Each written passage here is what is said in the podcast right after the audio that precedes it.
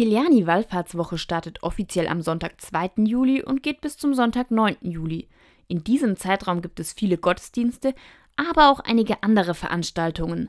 Das Motto in diesem Jahr: Sucht zuerst Gottes Reich und seine Gerechtigkeit, dann wird euch alles andere dazugegeben.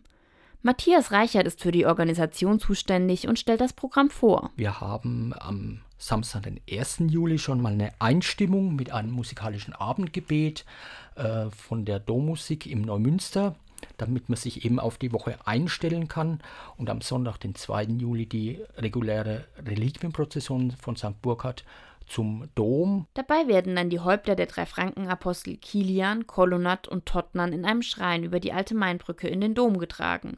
Der Gottesdienst dort ist dann der Startschuss für die Kiliani-Wallfahrtswoche. Jeden Tag finden dann für unterschiedliche Gruppen Gottesdienste statt.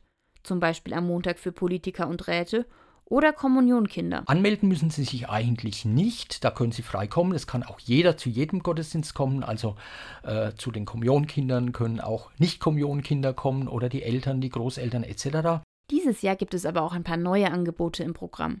Zum Beispiel am Samstag, 8. Juli der eigentliche Gedenktag des heiligen Kilians.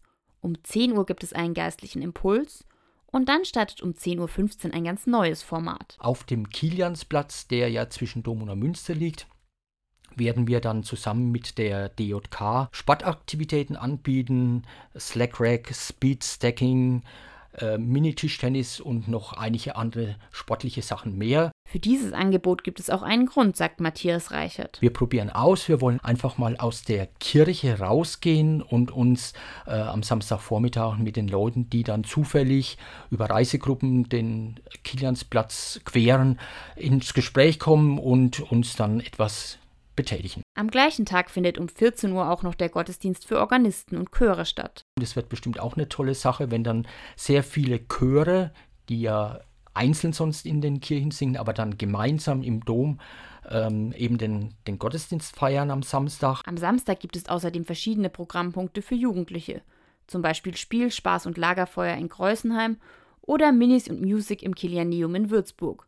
Und auch für Familien wird in der Kiliani-Wallfahrtswoche etwas geboten. Am Sonntag dann, den 9. Juli, schließt das Ganze ab um 10 Uhr mit einer Pontifikalmesse für Familien.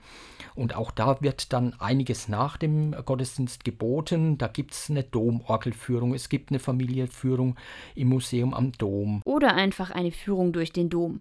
Alle Angebote an diesem Tag sind kostenlos und eine Anmeldung ist nicht erforderlich. Ein weiteres Highlight gibt es noch vor Beginn der Kiliani-Wallfahrtswoche. Die Gottesdienste für Ehejubilare. Die Ehejubilare haben wir seit Jahren im Programm, wird auch gerne angenommen.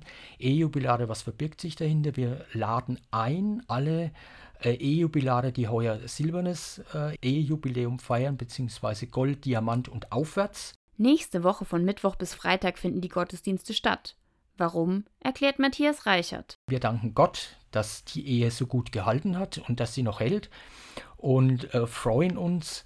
Äh, und auch hier ist ganz wichtig die Begegnung nach den äh, heiligen Messen, dass wir uns auf dem Kiliansplatz begegnen und einfach uns austauschen und uns am Leben freuen.